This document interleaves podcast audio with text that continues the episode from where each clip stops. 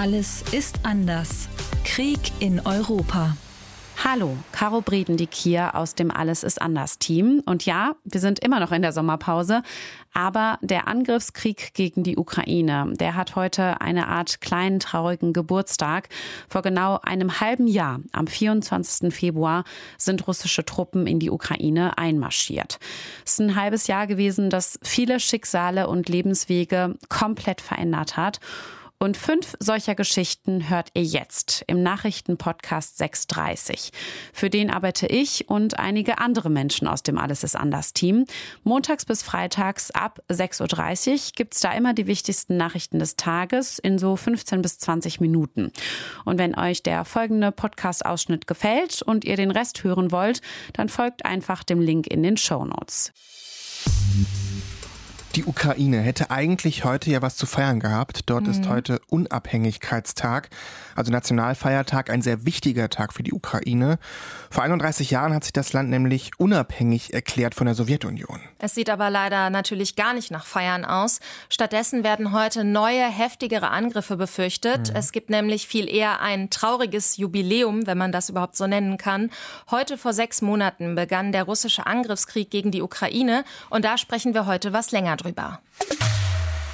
6.30 bei WDR aktuell. Wir sind Lisa Bertram und Jan Koch bei 6.30 eurem News-Podcast am Mittwoch, den 24. August. Und wir nehmen uns heute etwas mehr Zeit als sonst und schauen auf die russische Invasion der Ukraine.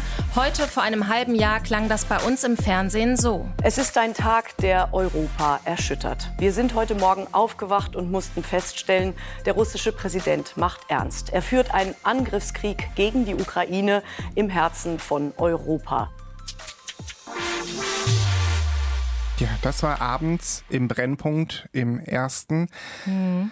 Ein absoluter Schocktag, ein Schockmoment. Ähm, viele wahrscheinlich haben gedacht, ich sowieso, äh, das kann jetzt nicht wahr sein. Passiert ja. das wirklich? Kann das wirklich so sein? Und das haben auch viele Menschen in der Ukraine sich gedacht. Ich hätte niemals gedacht, dass so etwas passieren könnte. Das Haus ist komplett zerstört. Ich muss einen sehr großen Schutzengel haben, dass ich überhaupt noch am Leben bin. Am 24. Februar 2022, vor einem halben Jahr, gab der russische Präsident Putin den Befehl, die Ukraine anzugreifen. Dazu natürlich die Anmerkung, schon 2014 haben Kreml-treue Separatisten einen großen Teil des Donbass im Osten der Ukraine besetzt. Später haben sie Unterstützung bekommen von der russischen Armee und Moskau hat die Halbinsel Krim annektiert. Und die Menschen von da sagen, hier wir bei uns, wir haben seit acht Jahren Krieg. Dennoch ähm, die Invasion vor einem halben Jahr, also im Februar veränderte die Ukraine Ukraine grundlegend. Ähm, die Ukraine ganz klar ähm, in wirtschaftlichen Punkten, politisch, gesellschaftlich, kulturell. Ja, nichts und niemanden hat der russische Überfall verschont. Und wir schauen jetzt in dieser Folge heute mal etwas länger auf ja, quasi fünf Perspektiven, auf fünf Geschichten, die zeigen, dass sich von heute auf morgen vieles, ja, alles geändert hat. Und wir fangen an in der Ukraine selbst mit Taras Vyarovchenko. Der war vor dem Angriffskrieg Politiker. Der kümmerte sich um Dinge, ja, die kommunal halt wichtig waren, ne? politische Dinge halt. Ähm, doch nun ist er Minensucher und besichtigt Grundstücke. Und zwar ähm, letztendlich in seiner Heimatregion und ähm, dort, wo sie und viele derjenigen, die eben, ja, letztendlich muss man sagen, überlebt haben, zurückgekehrt sind nach Butscha. Ja, in eines der kleinen Städtchen, Dörfer um Kiew herum, wo die Bilder durch die Welt gegangen sind, da, wo russische Soldaten einfielen, wo viele UkrainerInnen ums Leben kamen und wo ganze Dörfer zerstört wurden. Ja, nun also geht Taras Vyarovchenko von Haus zu Haus, so muss man sich das vorstellen, sucht nach Gefahren. In einem Haus zum Beispiel entdecken sie, ja, chaotische Zustände, wenn man es so beschreiben möchte, angebrochene Colaflaschen, halbvolle Gläser, leere Essenstüten, ein Wohnzimmer, in dem russische Soldaten untergekommen sind. Sie finden Uniformjacken, Uniformhosen, die übrig geblieben sind, Klamotten der Soldaten, die liegen einfach auf der Couch herum und ähm, ja, es ist für alle, die da jetzt unterwegs sind in Butscha, einfach eine skurrile, unbeschreibliche Situation. Die Russen könnten hier Sprengfallen gelassen haben und Granaten, leichte Minen. Ich gehe jetzt das Grundstück ab und schaue nach. Wir müssen das dann entschärfen. Und dabei geht es nicht nur darum zu schauen, äh, wo sind Minen, wo sind Gefahren. Es geht auch darum zu schauen, ob es noch Tote gibt, die vielleicht noch nicht entdeckt wurden, also Leichen. All das, was die russischen Soldatinnen dort hinterlassen haben. Wir tun, was wir können, weil wir psychisch schon viel aushalten können. Aber es gibt einfach zu viele Dinge, denen sogar ich bei meiner Arbeit noch nicht begegnet bin. Aber der Mensch gewöhnt sich an alles. Und wir fangen langsam auch an, uns daran zu gewöhnen. Ja, seine Heimat zerstört, sein Leben zerstört, wie viele andere auch. Ähm, Taras erzählt das übrigens alles in der ARD-Doku Leben nach Butcher, Trauma und Hoffnung. Die packen wir euch auf jeden Fall in die Shownotes. Ja, und für alle heißt es in der Ukraine, wie machen sie jetzt weiter? Also in ihrer Heimat, wo Kämpfe und Krieg herrschen. Da schauen wir daher auch mal drauf, was der Krieg mit den Menschen macht. Jetzt mal unabhängig von Gewalt oder zerstörten Häusern. Unsere Korrespondentinnen vor Ort berichten nämlich, dass viele Ukrainerinnen und Ukrainer jetzt Geldprobleme bekommen. Zum Beispiel hat eine Kollegin an einer Essensausgabe in Kramatorsk im Osten der Ukraine den Helfer Sascha getroffen. Der sagt, dass sehr, sehr viele Menschen inzwischen auf Hilfe angewiesen sind. Keine Arbeit, kein Lohn, nichts zum Bezahlen. Wer Geld hatte, hat es mittlerweile ausgegeben. Ja, und Helfer Sascha äh, gibt jeden Tag tausende Pakete an Milch, Brot, Wurst, Konserven ab, äh, damit die Menschen überhaupt was zu essen haben. Es gibt in der Ukraine zwar Finanzhilfen, ja, für Menschen, die aus den besetzten Gebieten geflohen sind. Ja, das sind jetzt aber keine Summen, mit denen man überleben kann. Ähm, wer noch Arbeit hat, bekommt oft nicht das volle Gehalt ausgezahlt und die Arbeitslosigkeit in der Ukraine ist nach Schätzung der Nationalbank seit Kriegsbeginn gestiegen und zwar von 9 auf inzwischen circa 35 Prozent. Die Ober- und die Mittelschicht, die kann oft noch von Ersparnissen leben, also von Geld, das sie einfach noch gesaved hatten, mhm. so wie zum Beispiel Alexander aus Kiew, dem ging es vor dem Krieg finanziell recht gut, der hatte ein, ich sag mal, normales Leben, hat in der Immobilienbranche gearbeitet. Als der Krieg begann, hatte ich um 11 Uhr eine Verabredung für einen Vorvertrag in Irpin. Um 10 Uhr waren schon die ersten Russen da, der Krieg war bereits im Gange und seitdem habe ich kein Geschäft mehr abgeschlossen.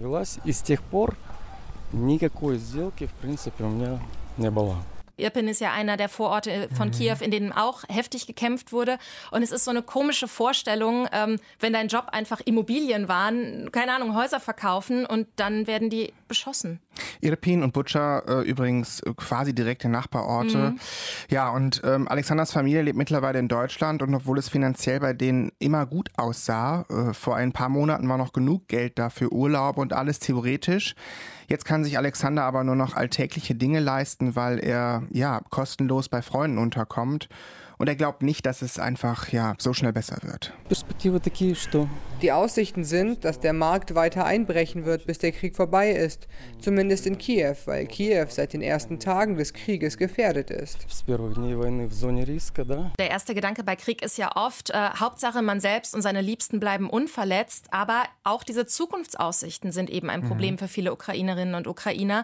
Ja. Es gibt aber auch die ersten Versuche, sich wieder etwas aufzubauen. Zum Beispiel wurde in Kiew jetzt zuletzt eine kleine Fabrik gegründet, in der Helme für die Armee hergestellt werden. Das sind zwar nur ein paar neue Arbeitsplätze, aber irgendwie so der Weg in einen Neuanfang. So viel zu der Perspektive von Menschen, die in der Ukraine gerade leben, weiterleben und weitermachen müssen. Eine weitere Perspektive, Geschichte aus der Ukraine.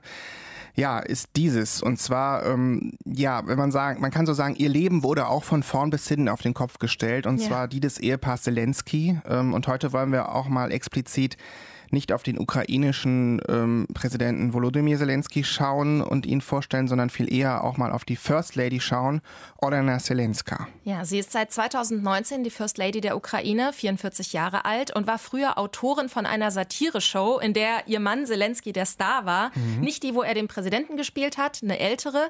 Ähm, und nach allem, was man so hört, war sie eigentlich überhaupt nicht dafür, dass er als Präsident kandidiert. Nicht so begeistert und die beiden haben zwei gemeinsame Kinder, die sind 18 und 19 neun Jahre alt. Ja, als der Krieg dann heute vor sechs Monaten am frühen Februarmorgen äh, begonnen hat, waren alle vier zusammen im Präsidentenpalast. Zelensky wurde dann ähm, danach ja letztendlich dieser omnipräsente Typ, auf allen Bildschirmen zu sehen, in der mhm. ganzen Welt, jeden Tag Update-Videos. Ja, und seine Frau ähm, Zelenska dagegen ist erstmal aus dem Blickfeld verschwunden, hat sich mit den Kindern an sichere Orte begeben, ist ja auch irgendwie klar. Ja. Sie sind irgendwie untergetaucht, sie und ihre Kinder. Und dann nach einer ganzen Weile hat sie letztens ein Interview gegeben im Magazin Vogue, ist jetzt auch nicht so typisch. Mhm. Darin erzählt sie, dass sie trotzdem versucht hat zu arbeiten, um nicht irgendwie völlig verrückt zu werden. Ähm, als First Lady hat sie so mehrere Initiativen eigentlich geleitet und sie hat dann zum Beispiel eine Kampagne ins Leben gerufen, um traumatisierten UkrainerInnen zu helfen. Also dass da zum Beispiel Leute ausgebildet werden zu psychologischen, hilfeleistenden und Ersthelferinnen. Was erst nicht mehr ging, war äh, mit ihrem Mann oder ihren Eltern zu telefonieren, zumindest eine Zeit lang aus Sicherheitsgründen einfach. Mhm. Präsident Zelensky hat seine Kinder auch, ja, zumindest bis Ende Juli wohl nicht mehr persönlich sehen können, aber er und seine Frau sehen sich schon wohl irgendwie. Ja, und Zelensky ist in der Zeit auch zu so einer Art Diplomatin geworden, auf jeden Fall zur Botschafterin ihres Landes im Ausland. Sie ist im Juli nach Washington gereist, mhm, ja. hat da US-Präsident Biden getroffen und auch die US-First Lady Jill Biden und sie hat vor dem US US-Kongress gesprochen. Da hat sie sich bedankt, dass sie als Ehefrau eines Präsidenten von einem anderen Land dort sprechen darf und sagt dann, und wird da jetzt auf Englisch einmal übersetzt, Our family represents the whole world for us, and we do everything to preserve it. And we are happy when we succeed in it. And we cry when we cannot save it. And we remain completely broken when our world is destroyed by a war so grob, äh, ne, unsere Familien repräsentieren die Welt für uns und wir tun alles, um sie zu erhalten. Wir sind glücklich, wenn wir sie erhalten und weinen, wenn wir es nicht schaffen, sie zu retten und sind verletzt, wenn die eigene Welt vom Krieg zerstört wird. Und jetzt gehen wir mal zurück nach Deutschland ähm, und wollen euch in der nächsten Geschichte Alexandra vorstellen. Alexandra kommt aus Russland und ihr Gefühl seit einigen Monaten ist das hier dieses Gefühl, dass du von einem Land kommst, wo so eine krasse, dieses Land hat seinen Krieg angefangen. Ja, vor Jahren ist sie für ihr Studium aus St. Petersburg nach Dortmund gezogen. Mhm. Damals noch in einer komplett anderen Stimmung. In Dortmund lebt sie heute mit ihrem Mann, mit ihren zwei Kindern. Und sie fühlt sich auch prinzipiell gut angekommen, fühlt sich wohl. Klar, es gab immer mal wieder Fragen. Ach, erzähl doch mal, wo du herkommst. Wie ist das denn so in Russland? Aber seit einem halben Jahr ist das ziemlich anders. Ja, es geht sogar so weit, dass sie mit Russland ja irgendwie jetzt, also mit ihrer Heimat im inneren Konflikt steht, denn sie fühlt sich irgendwie auch, ja, mitschuldig für den Konflikt in der Ukraine. Die Schuldgefühle sind insofern gewesen, dass ich nicht genug mich involviert habe, dass ich mich genug irgendwie politisch engagiert habe, nicht genug mich informiert habe und nicht, einfach nicht genug meine Stimme da war. Damit meine Freunde, die in Russland wohnen, ein bisschen vielleicht mehr den andere Seite zu zeigen. Also insofern, das war für mich oder ist immer noch ein Thema, wo ich denke, ich konnte vielleicht mehr machen. Ja, sie erzählt, Hass hat sie kein abbekommen in Deutschland eher Unterstützung von Freundinnen, ihrer Familie oder auch Nachbarn, aber ihre eigenen Schuldgefühle gehen so weit, dass sie anfangs darüber nachgedacht hat, ja, ihre russische Staatsbürgerschaft aufzugeben, so als Übersprungshandlung quasi. Mhm. Ne? Dann, dann könnte sie aber nicht mehr hin in ihre Heimat, um ihre Familie zu sehen, denn ihr Pass läuft in zwei Jahren eigentlich ab und bis dahin muss sie sich dann entscheiden, ähm, ja, auch letztendlich, wie sie dann weiter mit ihrem Heimatland verfährt. Ja, Alexandra hat dann aber auch einen Weg gefunden, um mit ihren Schuldgefühlen konstruktiv umzugehen, nämlich zu helfen. Am Anfang wollte man die ganze Welt retten und allen helfen und danach habe ich gedacht, okay, lieber jetzt gezielt dann eine, eine oder zwei. Und dann hat sie auch Wege gefunden. Sie hat zum Beispiel Spenden sortiert, war Dolmetscherin oder hat dann ukrainischen Familien geholfen. Und damit sind wir bei unserer nächsten Person, nächsten Personen, nächsten Perspektive, die wir kennenlernen, nämlich die von Raisa und Olga. Raisa ähm, lebt mit ihrer Familie in München und hat sogar Ukrainerinnen aufgenommen vor einem halben Jahr. Ja, lebt jetzt mit einer weiteren Familie bei sich, für die sie dann extra Platz geschaffen haben. Am Anfang dachten wir, dass die Familie ein paar Wochen oder vielleicht zwei Monate bei uns wohnen würde. Aber inzwischen ist es schon fast ein halbes Jahr und auf Dauer ist es einfach anstrengend für alle Beteiligten. Also klar, irgendwie nervt man sich auch mal an im Alltag und ähm, unser Haus ist einfach nicht groß genug für so viele Menschen. Und trotzdem klappt es irgendwie, denn sie mhm. haben das Kinderschlafzimmer geräumt, wo die kleinen Kinder von Raisa und ihrem Mann leben. Dort sind jetzt Olga und ihre Familie dann erstmal am Anfang untergekommen. Sie hatten nur die wichtigsten Sachen dabei und Olga sagt, dass alle Angst hatten. 24 February is the date that changed our life. We left uh, our city. We took with us only the essentials. We didn't know what to do. Uh, we were confused and scared. Ja, Olga sagt, der 24. Februar hat ihr Leben verändert. Seitdem ist nichts mehr, wie es war und sie hatten halt Angst. Ja, und dann galt es, sich natürlich in Deutschland einzuleben, nach und nach besser kennenzulernen. Wer ist diese neue Familie? Wer ist diese Familie von Raisa, wo wir unterkommen dürfen? Und sich dann eben, ja, nach und nach gegenseitig zu verstehen, erzählt Raisa. Zuerst hatte die Familie viel Angst, denn sie hatten vor über Telegram-Gruppen mit anderen Ukrainern schon viel gehört, über Zwangsprostitution in Deutschland, ähm, dass die Kinder weggenommen werden. Also sie hatten wirklich furchtbare Angst, als sie zu uns gekommen sind und haben dann erst so über Wochen angefangen, sich zu entspannen und Vertrauen aufzubauen. Und ähm, wir haben wahnsinnig viel miteinander geredet. Als erstes nur über Google Translate, aber inzwischen geht es auch immer besser über Englisch und ähm, haben uns eben nach und nach besser kennengelernt. Ja, so haben sie zumindest die Sprachbarrieren am Anfang einigermaßen unter Kontrolle gekriegt mhm. mit Translate-Apps. Ist halt auch einfach wichtig, um sich eben auch besser kennenzulernen, weil auf einmal bist du in einem anderen Land, lebst bei komplett fremden Menschen und äh, wenn man dann die ersten Tage, Wochen da ist, dann geht es eigentlich auch schon direkt los mit Bürokratie. Ja. Und das äh, checkt man oft nicht mal als Deutscher, was nee. du da so alles machen musst. Die ersten Monate, nachdem die Familie bei uns eingezogen war, war es wirklich wahnsinnig viel Arbeit äh, mit den ganzen Ämtern, die Aufenthaltsgenehmigung. Ähm, überall muss man sich registrieren, doppelt und dreifach. Trotzdem baut sich dann so nach und nach eben eine Art Alltag auf, ne, wenn man dann so Wochen und Monate hier ist. Aber trotzdem kommt jetzt nicht so richtig das Gefühl wohl auf, angekommen zu sein für Olgas Familie. Wird wohl auch noch was länger dauern, erzählen sie uns. Aber klar, eigentlich sind sie jetzt alle auf der Suche, wie es weitergehen kann, nach einer eigenen Wohnung für Olgas Familie. Die Familie und ich sind schon seit Monaten auf Wohnungssuche. Das heißt, wir schreiben wahnsinnig viele Wohnungen an. Wir gehen zu Wohnungsbesichtigungen. Wir telefonieren mit Vermietern ähm, oder mit welchen, die ausziehen. Aber bisher war leider noch nichts dabei, weil es auch wahnsinnig schwierig ist, für ukrainische Geflüchtete Wohnungen zu finden. Und da hoffen wir einfach sehr, dass wir in den nächsten Wochen da mal mehr Glück haben werden. Ja, Wohnungssuche ist ja so schon ein unglaubliches Problem. Ich will mir nicht ja. vorstellen, wie, wie schwierig das dann noch ist. Hoffentlich tut sich für die Familie da bald was. Olga sagt uns, äh, dass sie jedenfalls ziemlich, ziemlich dankbar ist für all die Hilfe. We are grateful to this country and the German people for solidarity, understanding, support and help. All this is very valuable and important and give hope for a happy future. Ja, sie sagt, das gibt ihr alles Hoffnung für eine bessere Zukunft, äh, die ganze Solidarität hier in Deutschland, für die sie auch sehr dankbar ist. Ja, und dann als fünfte Geschichte noch abschließend die von Victoria, die wir euch vorstellen wollen. Victoria ist 23, kam vor Jahren selber aus der Ukraine nach Deutschland zum Studieren letztendlich auch, studiert Medizin hier. Sie hilft beim Blau-Gelben Kreuz in Köln, ist Ehrenamtlerin äh, bei einem von vielen ehrenamtlichen Hilfsvereinen für Geflüchtete, zu dem sie dann ähm, ja direkt nach Kriegsbeginn gekommen ist und eigentlich äh, einfach auch nur erstmal Hilfsmittel vorbeibringen wollte. Damals haben wir einfach paar Medikamente, also ganz normale Schmerzmittel gekauft, Ibuprofen, also das, was jeder kennt, ein äh, paar Verbandsmaterialien und ein bisschen Zahnpasta und sowas. Und dann bin ich in diesen, diese Sachspendenlage gekommen äh, mit dem Gedanke, dass ich das einfach abgebe.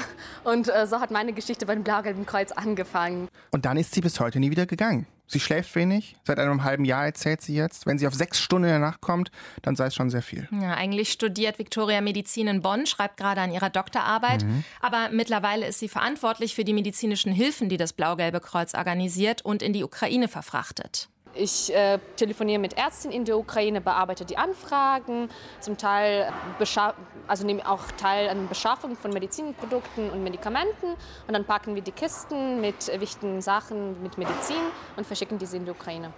Ja, ein Paket erzählt sie, rettet äh, äh, zwar Menschen, aber eigentlich zu wenige, sagt sie, aber immerhin das und deswegen will sie helfen. Sie muss helfen, sagt sie auch, denn sie ist ja selber aus der Ukraine. Ähm, sie macht sich täglich Sorgen um ihre Familie, um Verwandte, Freunde, die noch in ihrer Heimat sind. Mir ist es einfach sehr, sehr wichtig, dass äh, ich einfach nicht ohne was zu tun bleibe, sondern dass ich immer in Bewegung bin. Ich helfe mein Heimatland und ich helfe die Ukraine und gleichzeitig, äh, das hilft mich auch, wenige Gedanken und Sorgen um meine Familie in die Ukraine zu machen, weil ich weiß, ich tue was, ich bin proaktiv, ich stehe nicht an einem Ort und tue nichts. Und so gibt dir die Hilfe zumindest irgendwie ja etwas Beruhigung, etwas Ruhe. Ja, weil du da auch wieder was Konstruktives irgendwie ja. draus machen mhm. kannst. Ne?